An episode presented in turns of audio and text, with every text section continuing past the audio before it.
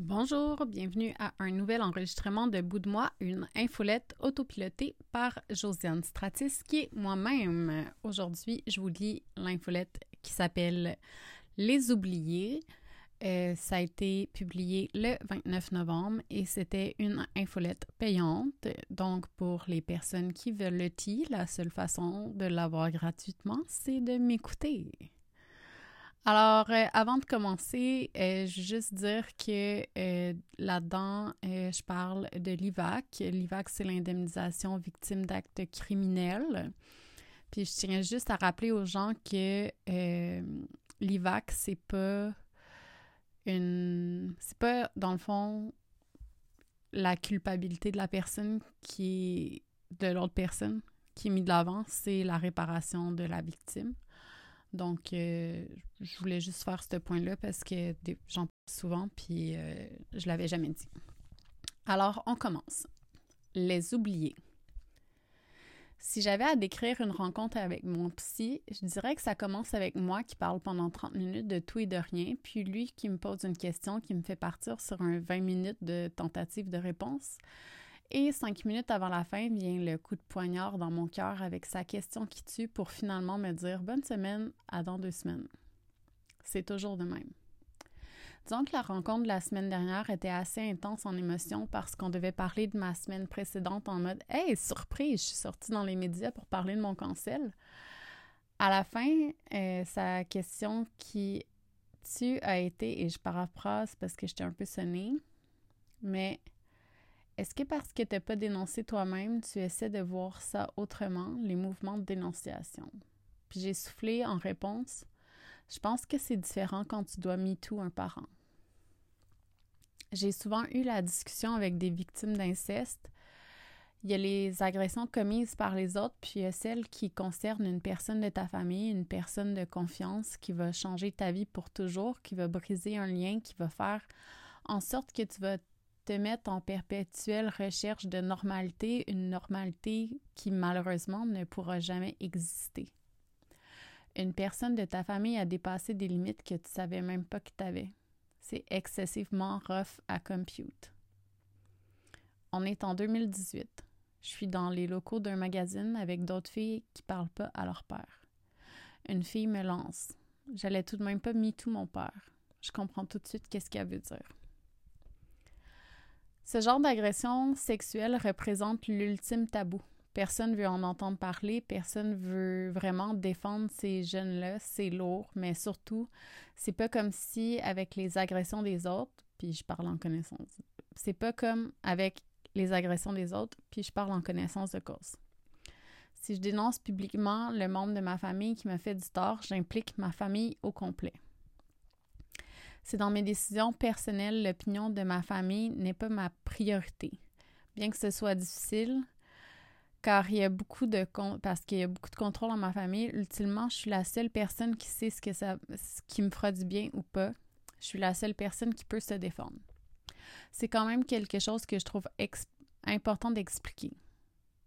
Je peux pas être quelqu'un d'autre, donc les démarches que je fais sont pour moi, c'est tout. Les choix que les membres de ma famille prennent leur appartiennent, les miens m'appartiennent. Je ne peux pas choisir pour eux. Ils ne peuvent pas choisir pour moi. C'est sûrement simple pour plusieurs, mais c'est plus compliqué quand tu grandis dans une famille avec des règles aléatoires, avec des conséquences aléatoires.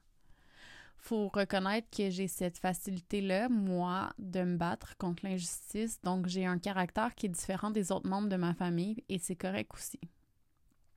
À l'été 2020, j'écoutais un livre de Peter Levine sur comment survivre aux agressions sexuelles. Et à un moment donné, il mentionne que quand tu parles d'inceste, la personne qui t'écoute doit parfois faire une sorte de deuil. Dans le sens de faire le deuil d'une normalité, mais aussi de la défaite de la personne devant elle. Personne s'imagine ça de base.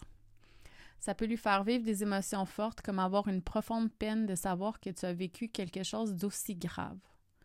Le deuil, c'est aussi le deuil d'une vie normale, absente de la peur d'être victimisée. La personne qui t'écoute peut avoir un mouvement de recul.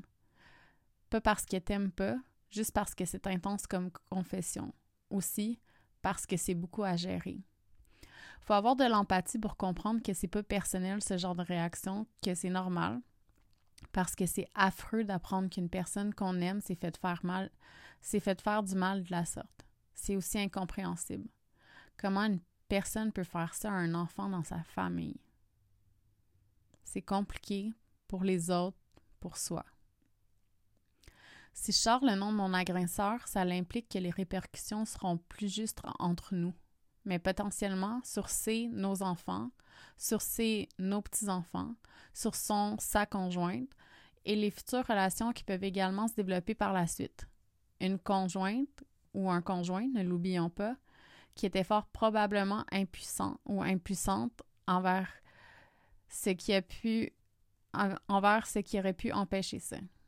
Aussi terrible que ça puisse paraître, l'agresseur reste un membre de ta famille, une partie de ton sang, un nom de famille qui t'identifie et que tu signes.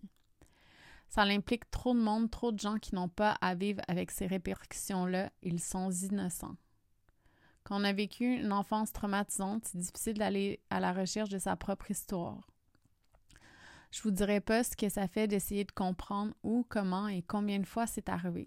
C'est souvent le travail d'une longue thérapie.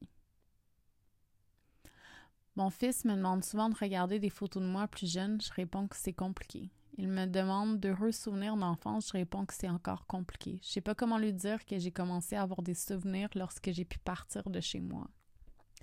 Je peux lui dire qu'il était pas fin, qu'il était violent, mais à quel âge je peux lui dire qu'il me touchait pas juste pour me frapper, mais ailleurs? Entre les flashbacks, la douleur qui pèse le combat pour une santé mentale normale, les victimes d'inceste doivent aussi se battre avec le fait qu'il y aura toujours des gens pour ne pas les croire. Les amis de Freud qui n'ont pas fait de recherche sur le cover-up. Personne invente de telles histoires pour se sentir intéressante. Pour penser ainsi, il faut jamais avoir vu de flashback horrible, d'incapacité à oublier, le devoir d'apprendre à vivre avec. Je sais que c'est pas le fun, je vis ça à tous les jours. Quand je dois être vulnérable, j'ai envie que ce soit quelque chose qui se mesure, qui se limite en quantité, comme une recette de gâteau. J'ai mis une tasse de vulnérabilité, est-ce qu'on peut parler d'autre chose? C'est comme avoir appris une autre façon de se taire. C'est plus facile se faire oublier. On apprend vite à pas penser à soi lorsqu'on a ce genre de secret. Ça fait trop mal, c'est trop laid. C'est peut-être pour ça que j'ai pas dénoncé les autres, ces agressions commises par d'autres personnes. J'ai l'impression d'avoir regardé passer le train sans pouvoir dire un mot, comme un paquet d'autres victimes d'inceste. C'est pas parce que c'est difficile à entendre qu'il fallait pas nous passer le micro forcer une personne à nommer une expérience et à pointer du doigt une autre personne. Ça peut pas être la conclusion d'une histoire qui nous appartient. On peut aussi parler sans avoir envie de se venger pour raconter son expérience. C'est aussi valide et correct. Et voilà, euh, c'est terminé. Euh, si vous êtes une personne qui a vécu euh, de l'inceste, je suis vraiment désolée pour vous. Puis, je vous souhaite d'être capable de prendre le chemin de l'UVAC, c'est-à-dire de faire votre demande à l'indemnisation des victimes d'actes criminels. C'est quelque chose qu'on peut faire sans porter plainte. Donc, voilà. Merci, à bientôt.